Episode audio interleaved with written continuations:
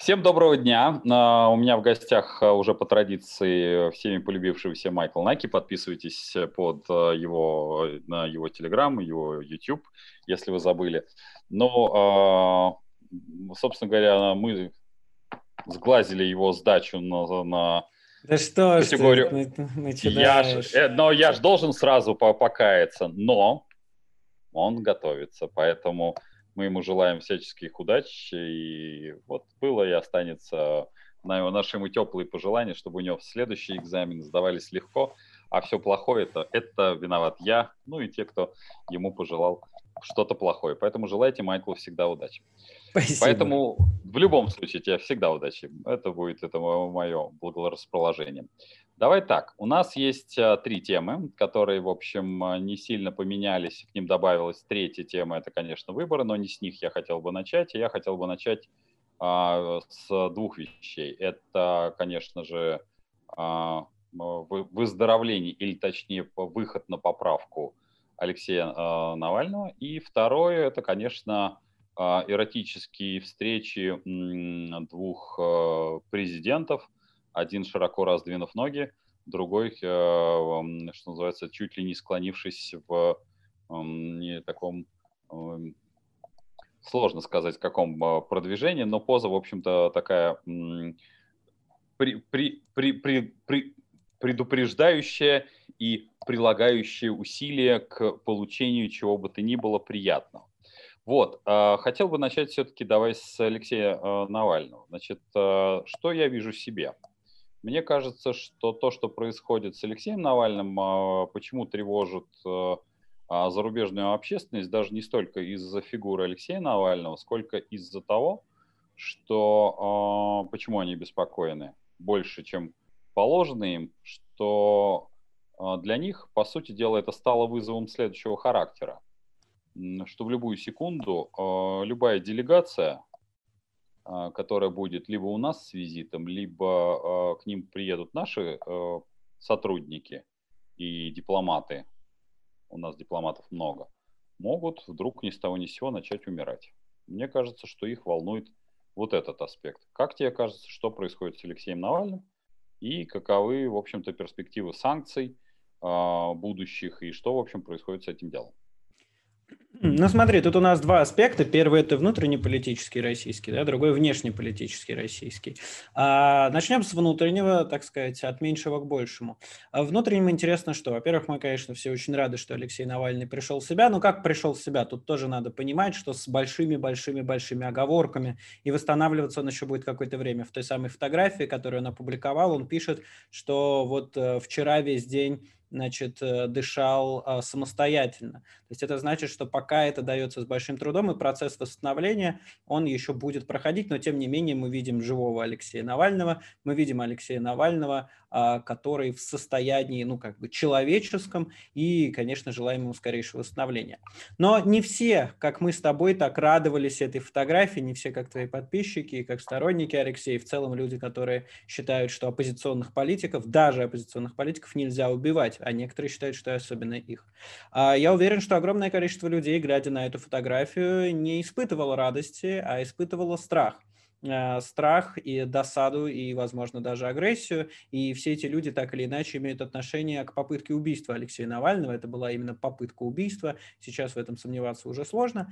И э, для них это проблема, причем проблема большая. Алексей Навальный сказал, что он уже собирается возвращаться в Россию, как только поправится.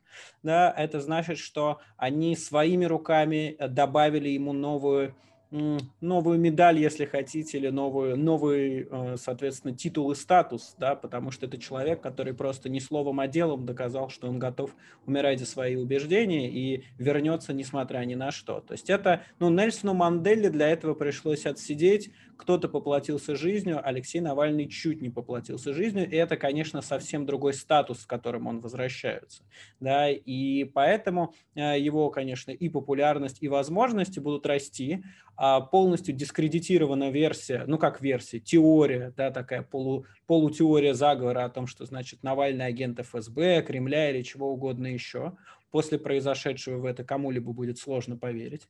А, и, соответственно, власть э, не убив его, поскольку она не смогла его убить, да, неважно, кто именно там просчитался, конкретный там Чипига и Мышкин, э, перепутав все на свете, как это они обычно делают, или, может быть, те, кто не смог повлиять на пилотов, которые посадили самолет, или те, кто, соответственно, не добили его в больнице, неважно, кто несет для власти за это ответственность, но важно, что если их ставка не сыграла, ставка на убийство, на немедленную ликвидацию, да, и решение для себя тем самым этой проблемы, а, то обратная сторона этой не сыгравшей ставки – это, конечно, потери и проигрыш, который они будут нести, потому что человек, который перешел покушение от собственного правительства, а, в глазах людей имеет гораздо большую ценность и гораздо меньше сомнений есть в том, чтобы его поддерживать. Поэтому, Знаешь, конечно, у меня, да. извините за маленькая ремарка. Я вот наблюдаю за э, делом Скрипалей, за делом Литвиненко, за делом Карамурзы, э, за делом, напомни, Верзилов фамилия его парня. Петр Верзилов, да. Да, я просто немножко выпадает у меня из памяти эти люди. Я тебе хочу сказать, и периодически общаясь, как это не покажется странно, с сотрудниками Федеральной службы безопасности, а, у меня, например, пазл очень легко сходится. Вот прям, я тебе прямо в открытую скажу, что то, что происходит не до убийства, это связано с отрицательным отбором даже в такие спецподразделения, которые занимаются ликвидацией людей. Потому что когда я вижу, например, э, в том, что э, Петров и Васечкин, э, по сути дела, для того, чтобы добраться из, соответственно, генштаба ГРУ выезжают на такси и получают от там, а, соответственно, чеки, бумажные. Чеки, причем имеется в виду физические, где от руки написано. Да, да, да конечно. Известный да. артефакт, да. Да, а потом а, получают паспорта в а, одном совершенно специальном отделе у ФМС, причем подряд. Э, это, на мой взгляд, про полный развал службы, э, специальных служб, потому что вот это эшелонированность, она отсутствует. И когда мы говорим о деле Навального, его, на мой взгляд, спасло две вещи, что, э, вернее, три вещи. Первое – это отсутствие вот этой качественной подготовки, как ни, ни цинично бы это ни звучало, в этих органах, вот этой эшелонированной. То есть э, э, не, не исполнители должны заниматься подходами, отходами, э, не исполнители э, преступления должны заниматься, соответственно, вот этими документами. Не исполнители должны заниматься работой с а, тем же пилотом, не исполнители должны заниматься работой с врачами. В данном случае, на мой взгляд, я понимаю, что сделать сделано спустя рукава, а, попросту говоря, были исполнители, а пилот выполнил свой гражданский долг и сделал правильно, и он спас ему жизнь тем, что вовремя посадил самолет, а первые врачи, первые, не те, кто дает сейчас комментарий, они вовремя ему вкололи атропин. Дальше уже пошли в дело так называемые серые. А вот эти два человека, или там сколько там было в бригаде скорой помощи, это люди, которые выполнили свой гражданский дел честь им и хвала, ну а дальше уже пошла в канале, который есть. Вот отсутствие вот этой качественной подготовки, мне кажется, что она, в общем, как это, как не покажется странно, спасает э, в том числе и оппозиционеров, и губит в первую очередь власть, потому что она уже разучилась даже заниматься тиранией, как не покажется странным. Вот ну, безус... безусловно, тут забавный парадокс, да, безусловно, отрицательный mm-hmm. отбор, о котором мы с тобой не раз говорили, но тут, видишь, забавный парадокс. Чтобы эффективно убить Алексея Навального, нужны эффективные люди, которые были бы в рядах власти. Но если бы в рядах власти были эффективные люди, они бы не хотели убивать Алексея Навального. Понимаешь, в чем дело? Да. Поэтому это такой замкнутый круг. Но мы, конечно, смеемся, но надо понимать всю серьезную ситуацию, что Алексей конечно. Навальный действительно был на грани гибели. Более того, на этой неделе была новая информация, которая, конечно, опровергла все слова, которые которые нам говорили с российской стороны, э, было в ней указано, что врачи с самого начала подозревали именно отравление и сразу исключили варианты, значит, а, гипокалемической комы или как она там называется, вот сахарного диабета и прочего. Более того, даже было указано, какой врач на какой стадии, значит, вколол атропин, а, ввел, точнее, атропин. И более того, было рассказано, что Навальному дали разрешение на то, чтобы улететь в Германию напрямую звонком из Кремля врачам. То есть все эти сказки о том, что значит, э, человек не транспортабелен или еще что-то, ну, те вот администраторы, врачи, да, которые там были, а, это все сказки. Мы это подозревали, теперь мы это знаем.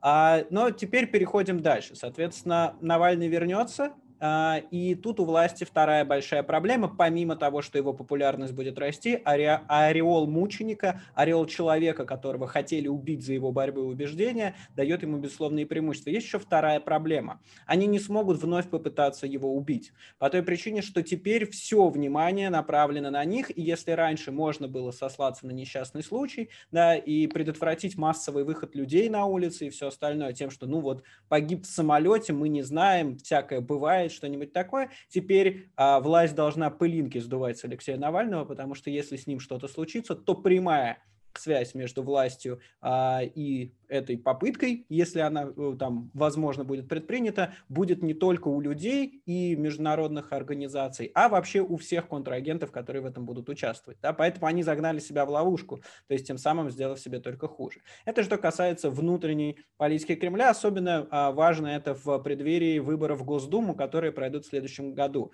Если вы думаете, что Навального хотели убить просто от балды, или, значит, потому что Путин встал с утра, ему принесли, смотрите, там у Навального новый ролик, или он про вас гадость написал, то это, скорее всего, не так. Скорее всего, именно избирательная кампания и процессы, происходящие в Беларуси, которые в очередной, в 100 тысячный раз напомню, потому что это упускают практически все, начал, э, начался именно с блогеров, которые записывали ролики про то, как живут обычные люди, да, и именно из-за этого обычные люди поняли, что так э, ненормально, и что они не там 1% населения, а что их большинство. Именно поэтому такой страх перед Навальным э, в, в нынешней итерации в Кремле, да, потому что они проводят эту параллель. Они проводят эту параллель между Тихановским и Навальным, между протестами в Беларуси и возможными выступлениями в самое ближайшее время в Москве. Когда я говорю самое ближайшее, в нашем политологическом измерении это обычно от года и больше, да, то есть это выборы в Госдуму или выборы президентские, которые тоже не так уж далеко, если честно. Вот, а, и поэтому власть, во-первых, не может теперь ничего делать с Навальным, иначе вызовет мгновенную реакцию его не очень многочисленных, ну, в плане, что там несколько миллионов, да, по сравнению там со 140-миллионным населением это не так много, но очень мобилизованными сторонниками. А, поэтому она не может ничего с ним делать, популярность его будет расти и прочее. Значит, второй аспект международный. А, первое, почему вообще, почему вообще не наплевать на Навального, да, Германии, Франции там, и всем остальным. А тут ответ, как, ни, как, ни, как это не покажется странным, весьма циничен. Просто мы, как жители России, мы его вряд ли можем понять, ну, если мы не смотрим дополнительно, потому что мы к такому не привыкли. Дело в том, что в Германии, Франции и других западных странах есть такая штука интересная, выборы называется. А, и, значит, на этих, э, на этих выборах, да, буквы, которые для нас исключительно ругательный контекст имеют, а, значит, там избираются политики. А политики избираются людьми. А люди эти в информационном потоке вылавливают те хорошие вещи о политиках, которые, значит, печатаются и публикуются. Дело в том, что России приковано внимание достаточно долго уже. И поэтому в целом для э, людей в этих странах это важная повестка. Ну вот как мы, например, как э, исключительно какая-то российская черта изумительная наблюдать за тем, что происходит в Америке с беспорядками. Да, почему-то для нас это очень важно. Но поскольку у нас это не идет в связке с нашими политиками и их реакциями, да, потому что выборов нет, нам на это наплевать глубоко. А там не наплевать. И поэтому отстаиваемые а, политиками там идеи о правах человека, это не потому, что там, значит, эти политики действительно так думают. Может, и думают, черт его знает, да, но мы исходим из концепции realpolitik. А потому что для избирателей это важно. И поэтому им так важно показывать всеми своими действиями, что да, мы за права человека, причем даже из другой страны, а при этом мы готовы открыто об этом говорить в ущерб своим интересам. Потому что Германия, как мы помним, Северный поток, это вообще была инициатива Германии во многом. И вообще это нужно Германии, потому что она ресурсно зависит от России, да, поэтому устраивать какой-либо международный скандал или впрямую обвинять Кремль им не очень выгодно с экономической точки зрения. Но проблема в том, что голоса избирателей и в целом последовательное позиционирование себя как определенной силы, которая отстаивает те вещи, которые важны избирателям, им важнее. То же самое с Францией. Фран... Нет большего союзника в России, э, у России сейчас, чем э, Эммануэль Макрон по непонятной причине. Ему как-то очень понравился Путин, и он всячески пытался э, проявлять, так сказать, свою эмпатию по отношению к нашему президенту. А, но да, и Эммануэль Макрон звонит Путину и говорит, что да, нам Германия все показала, мы как бы, мы как бы тоже уверены, что как бы новичок и все дела. И а, я уверен, что э, мало кого устроит это объяснение, но оно сильно соответствует реальности. В итоге что мы имеем? Мы имеем, что готовится список э, Навального по аналогии со списком Магнитского, да, то есть это будут экономические санкции, но посмотрим в каком виде, потому что если это будут просто э, экономические санкции по отношению ко всей стране, то это будет, конечно, не очень хорошо. Эта карта будет разыграна Кремлем в том числе. Вот посмотрите из-за вашего Навального, значит, на нас очередные санкции. Если это будут персональные санкции по отношению к э, элитам политическим, да, то это будет и эффективнее с одной стороны, и менее репутационно невыгодно для в целом там оппозиции, борьбы или вообще как-либо, потому что, к сожалению, как мы наблюдаем, вообще технология санкций, она не очень хорошо работает в ситуациях, когда власти глубоко пофигу, что с ее страной происходит. Да, и более того, власть в ответ на санкции вводит контрсанкции, которые для страны делают еще хуже. Да? То есть вот как бы а, смотрите, вы нам выстрелили в ногу, ногу, а мы отрежем себе обе руки. Ну, такой примерно лозунг, наверное, есть у а, людей, сидящих в Кремле, несмотря на то, что в вертикали власти есть люди, которые и правда непосредственно стреляют себе в ноги в буквальном смысле в тире, как мы это тоже наблюдали. Смотри, а, ну вот да. меня, меня, извини, что перебью, а вот тут меня волнует, вот если бы я был, а, например, там Ангела Меркель, но она уходит, и в следующем году приходит ее сменщица, куда более жесткая по отношению к России, и меня бы действительно, как иностранного политика, я об этом сказал в самом начале, меня бы действительно очень сильно бы цепляло две вещи, что я четко знаю, вот как иностранный политик, что на территории моего, например, моей Великобритании а, привезли яд. Ведь а, штука-то заключается в том, что это оружие, которое на самом деле уже запрещено вот этой ОЗХО, ОЗХО если да. мне не, АЗХО, если мне не изменяет память, запрещено. Оно не производится. А, и какие я делаю для себя выводы? Первый я делаю. На территории Российской Федерации, явно в государственных учреждениях, а точно это не, не в лаборатории какого-нибудь там Васи, Пети или Коли, производится отравля... боевое отравляющее вещество. Вывод номер раз. Второе. Вывод есть э, специальные группы, которые готовятся на территории Российской Федерации. И это люди, которые, в общем, могут проникнуть на территорию моего государства и исполнить подобный теракт. Это два. Третье. А, соответственно, а, у меня нет никакого контроля за этой территорией. И единственная возможность у меня работать с этой территорией ограничить полностью с ней контакты, либо закатать там все в бетон по причине того, что в какую секунду оттуда при, приедет любой гражданин, потому что Петров и Васечкин это были обычные туристы, и исполнит на территории моего уже государства, ну а там же политики не обладают такой степенью неприкосновенности, как в Российской Федерации, то есть чем а, плох а, вот этот новичок, что это двухкомпонентный яд, который, в общем-то, легко применим. И по отношению к Навальному он был исполнен двумя, то есть э, как бы исполнителями. Один добавил один компонент, а второй, скорее всего, при посадке в э, самолет, попросту говоря, в перчатках, на которых был нанесен яд, э, второй, второй компонент, ну, грубо говоря, попросил, сказал, извините, да, товарищ, разрешите пройти. Многие думают, что это прямо все преступления происходят там, как в кино, а здесь происходит достаточно буднично. Вы даже не поймете, что вас в эту секунду отравили, потому что действие этого, при, соответственно, боевого отравляющего вещества пройдет через несколько лет. Вот меня бы, как иностранного политика, честно говоря, бы, я бы очень сильно бы начал разбираться э, персонифицированно, не публично, может быть, без всяких санкций, но я бы разбирался с вот этой территорией Российской Федерации, потому что мне нужно четко знать, производится ли у вас боевые отравляющие вещества, которые мы запретили, а тем более такого класса.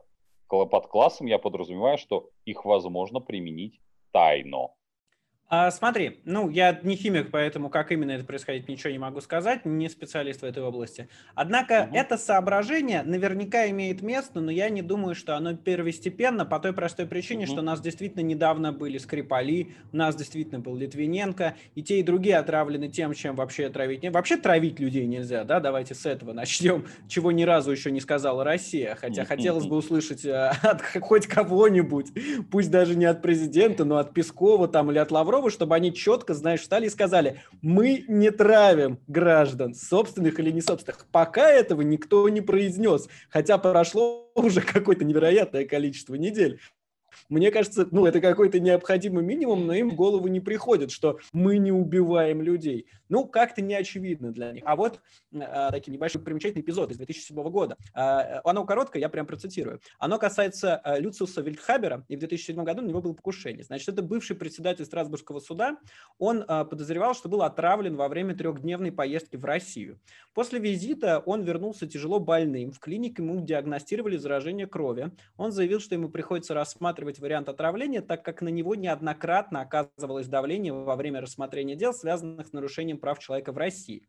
Заявление в правоохранительном правда, подавать не стал, потому что уже там все выветрилось и сложно было. Это я к чему? Это я к тому, что э, травить, покушаться и все остальное в России давняя традиция. Э, хотел сказать с царских времен, но началось все гораздо раньше. И более того, про половину наших правителей до сих пор непонятно, какой именно смертью они умерли. Понятно только про тех, которые застрелили или зарезали. А про тех, которых травили, не понятно, это было отравление или, значит... А, и я к тому, что это не новость для Европы, что Россия этим занимается, особенно от Скрипалей через Вильдхайбера ко всем остальным. Поэтому здесь явно, ну, либо действительно это достигло какой-то такой точки кипения, а скорее всего, знаешь, самое вообще страшное – в политологии и вообще вот в такого рода дисциплинах, что никогда нет одного правильного ответа. Э, это, конечно, совокупность всех этих факторов, всех факторов, о которых мы говорили в прошлые разы и которых говорим сейчас.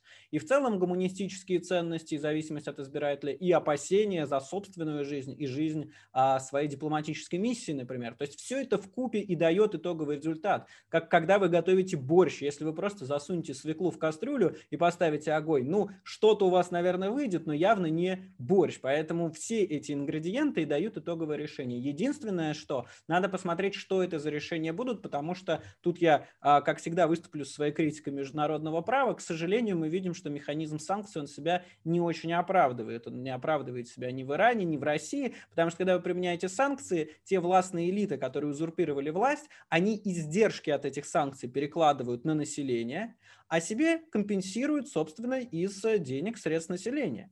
Хотя это, конечно, и может сильно отразиться на э, действующей российской власти а, по той причине, что деньги-то заканчиваются. Денег уже вот почти нет. Да, есть какие-то резервные фонды, но более того, один из фондов был сокращен, и все было перекинуто в другой, но это ты и лучше меня знаешь, твои подписчики, наверное, тоже.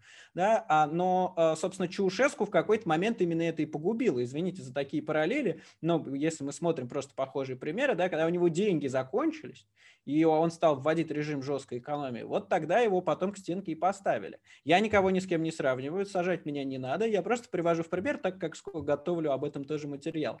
Вот. А по этой причине, конечно, в долгосрочной перспективе санкции могут на что-то повлиять, но в краткосрочной перспективе, безусловно, они лишь позволят России наращивать антиевропейскую риторику, а, что, правда, не очень уже работает, но тем не менее, вот сложно представить, что эти санкции могут оказать воздействие здесь сейчас, кроме персональных, которые просто эм, элитам э, дадут сигнал, что если вы продолжаете поддерживать, потворствовать и прочее с этому режиму, то просто вы навсегда закрываете себе кучу возможностей. Возможность лечиться, возможность учить своих детей, что вы так любите за рубежом, возможность иметь виллу в Сан-Франциско, э, которой у многих нет и сейчас. Но тем не менее, это такая работа с элитами, которая иногда работает, потому что сложно, даже если ты наворовал миллиарды рублей, э, может быть и долларов, по-разному оценивают состояние людей, включенных в эту вертикаль, то как бы Сочи и Крым всем очень нравятся, но это определенный предел, который элит не устраивает. И мы это видим по той причине, что они почему-то, почему-то по неведомой причине предпочитают отдыхать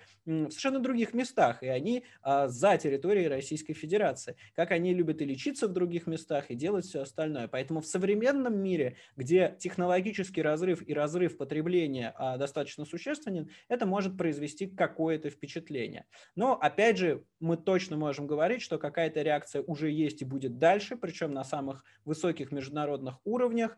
А Россия продолжает вести себя идиотически. Мы с тобой не раз эм, значит, обсуждали идеальное зло, э, в котором обычно выступаешь ты. Я просто сегодня ехал в машине и прикинул, а как бы мне стало, поскольку ты постоянно это повторяешь про идеальное зло, я написал, значит, такую в телеге не, методичку, что ли, но вот совокупность ошибок, которые делает российская власть. Да? Ну вот смотрите, вы, допустим, захотели убить Навального.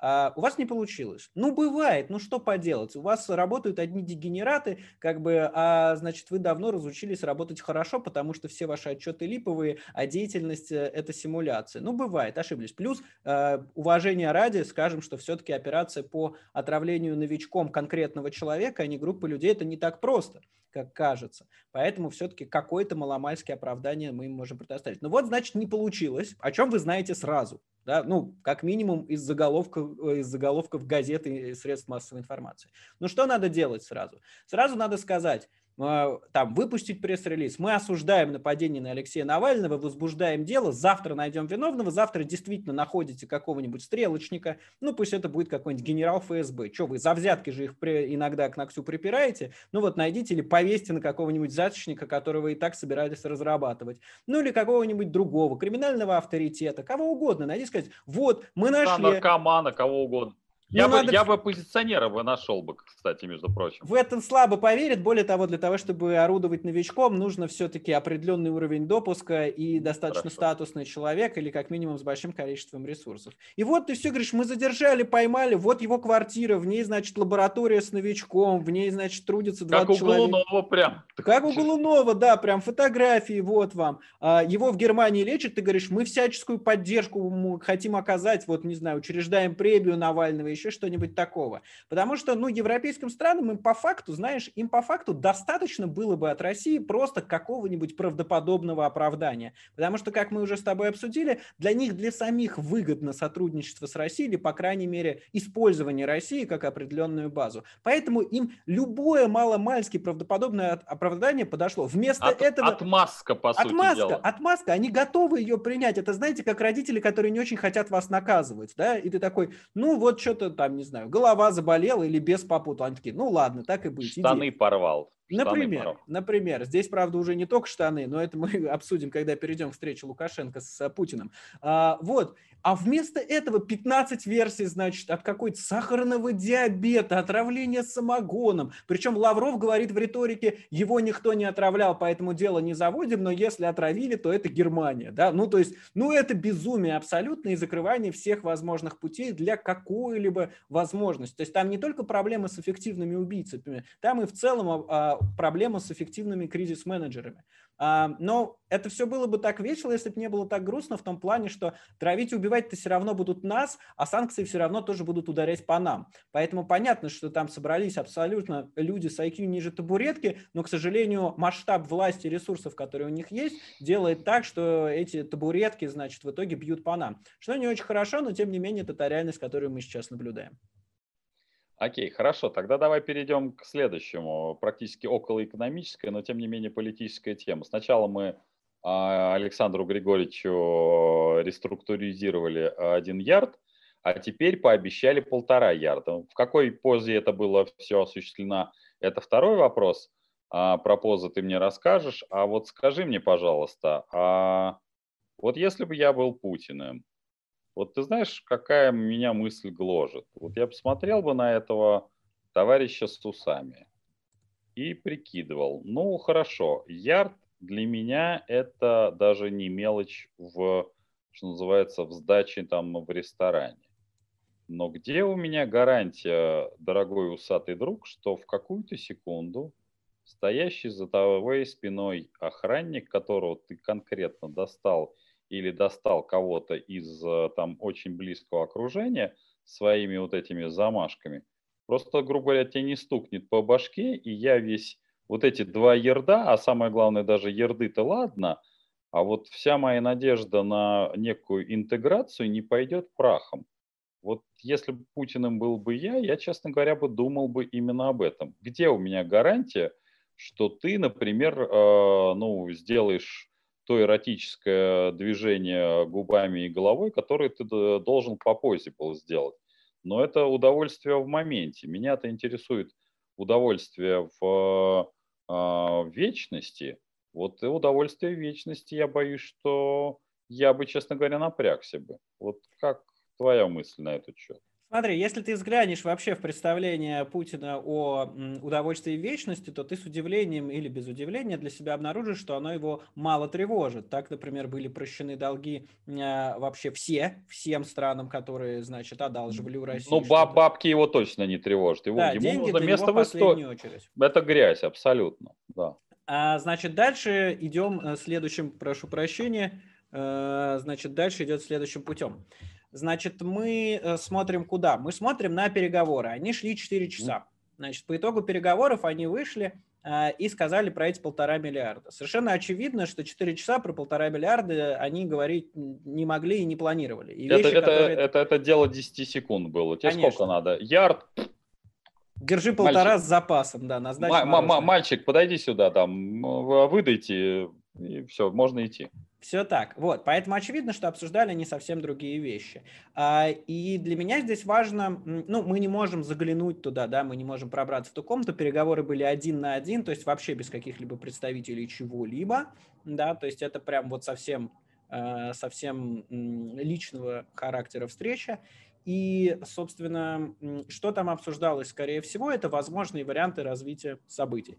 Я до сих пор не думаю, что вариант развития событий, связанный с интеграцией Беларуси, обсуждался там и- или обсуждается в Кремле. То есть он, скорее всего, обсуждается, а, но, на мой взгляд, э, не как приоритетный, потому что как раз если проводить интеграцию с Беларусью, пытаться, а, то просто получим а, вторую Украину просто в мгновение ока, потому что весь тот антиправительственный настрой, который существует сейчас там, тут же станет антироссийским. И э, работать с этим будет достаточно тяжело, особенно с учетом позиции зарубежных стран по А, тому, а что причем, происходит обе- а причем обеим сторонам придет будет Конечно. работать. Конечно. Вот, поэтому, а, на мой взгляд, я внимательно следил за риторикой, которая последовала после встречи. В обмене словами между Лукашенко и Путиным ничего интересного не было, но было интересное в последующих комментариях Пескова.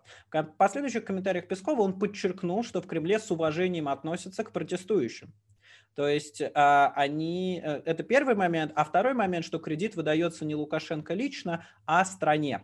Э, И поэтому, значит, он не, э, Кремль не боится, что даже в смене, при смене власти да, этот, а, этот кредит не будет отдан обратно. И отдельно было сказано о том, что, значит, э, войска или формирования, если хотите, которые стояли на границе с Белоруссией для того, чтобы помочь в случае чего, они отводятся от этой самой границы.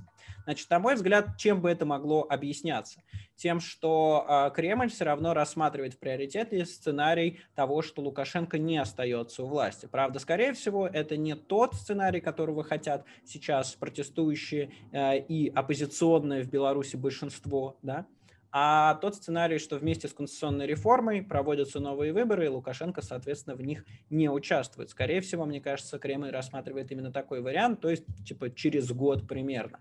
А, Но даже там не будем тыкать пальцем уж совсем в конкретные прогнозы, потому что они имеют свойство не сбываться из-за большого количества факторов, а, но совершенно очевидно, что они подстеливают себе соломку. То есть своей риторикой они показывают, что они не занимают однозначно позицию Лукашенко, как это в свое время было с Януковичем. А, И чему-то, да, они научились, по крайней мере, на словах. Посмотрим, как это будет на деле. Ну, ты оценил, я надеюсь, фразу Дмитрия Сергеевича насчет эвентуальных рассуждений. Безусловно, он любит иногда вставлять слова такие посреди ничего. Ему, наверное, кажется это какой-то частью стиля, а, что не очень хорошо, потому что если ты пресс-секретарь президента, то важно, чтобы тебя понимали. Да? А у Дмитрия Сергеевича, даже когда он не использует каких-то слов, которые а, с обычным тезариусом, если хотите, не очень хорошо сочетаются, а даже когда он пытается говорить простыми словами, все равно ни хрена непонятно. В этом его большая и главная проблема. Вот. Но по итогу мы что имеем? Мы имеем, что а, Россия не выказала безусловной поддержки Беларуси, точнее, она выказала, не выказала безусловной поддержки Лукашенко. Она отвела, значит, свои формирования от границ, или, по крайней мере, заявила об этом. И это хорошая новость, в том числе для Беларуси. Что касается кресел и поз, раз уж мы эту тему затронули, там просто есть один интересный момент. Рост Владимира Путина 170 сантиметров, а, хотя, возможно, даже чуть ниже. Рост Александра Лукашенко 190 сантиметров. Если вы посмотрите на эти встречи на каблуки Путина, вы удивитесь. Э, Таких высоких каблуков вы не видели, наверное, со времени похода в стрип-бар, если когда-нибудь туда ходили.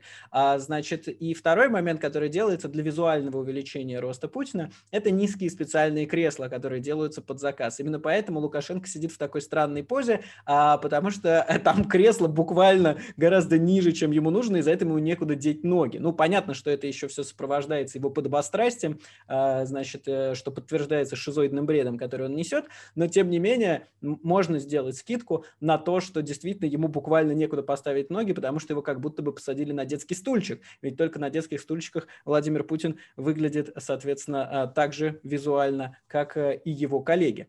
Вот. Но при этом, когда мы все смеемся э, над обоими, и особенно над Александром Лукашенко, потому что он, конечно, выглядит как совершенно свихнувшийся дед, а, которому даже отдельную палату бы дали и со всеми не стали селить, потому что слишком запущенные стадии, да, когда он рассказывает про американцев из космоса и все остальное, надо не забывать, что за всем этим нашим смехом и мемами скрывается человек, который отдает приказы стрелять по собственным людям и пытать их, да, поэтому, к сожалению... И убивать это... их. И убивать их. И, к сожалению, это не просто веселый дед, который в вашем дворе сидит в домино, а человек, который управляет огромным количеством силовых подразделений, которые убивают, пытают людей на территории Беларуси. Это, конечно, надо помнить, обсуждая его. Не слишком уж, знаешь, делаю из него мем, а чтобы потом не забыть это а, скажем так, в случае, когда ему придется, конечно, нести ответственность за, те, за все те решения и прегрешения, которые он сделал.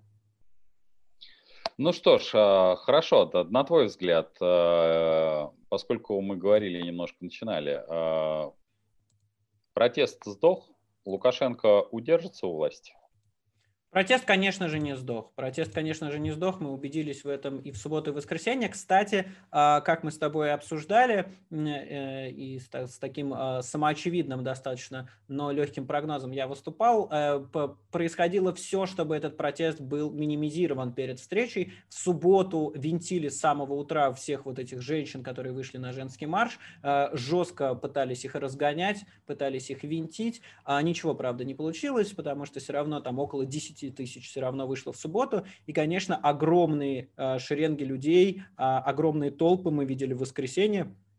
То есть протест визуально, по крайней мере, не очень уменьшается. О цифрах говорить сложно, потому что там в Беларуси либо посадили, либо, соответственно, запретили как-либо о них говорить. А, вот, но а, то, протест не сдувается, наоборот, у протеста появляются герои, как Мария Колесникова, которая сейчас находится в СИЗО, насколько я понимаю, ну, в аналоге СИЗО.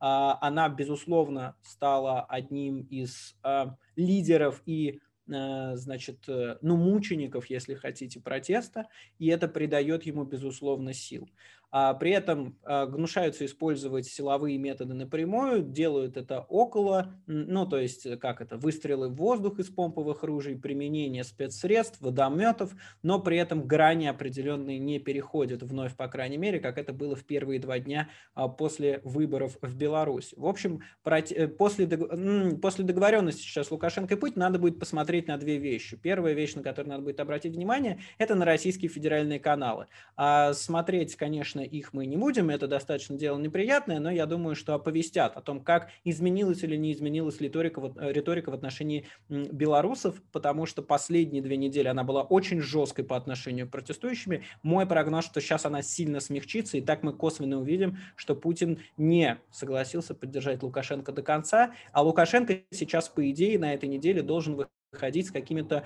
а, умиротворяющими речами, призывами к обсуждению а, дальнейшей трансформации а, власти в Беларуси. По крайней мере, такое складывается впечатление, но вводных пока мало для того, чтобы полноценно анализировать. Это уже, знаете, такое прям совсем экспресс-анализ, там, гадание на звездах и кофейной гуще. Вот, но за этим надо будет посмотреть. На этой оптимистичной ноте давай этот выпуск завершим. Мы будем смотреть за событиями. У меня в гостях был Майкл Наки, Всем спасибо, ну и не забывайте подписываться на его каналы, ну и а, ставить лайки и расшаривать эту запись. Всем до встречи, пока.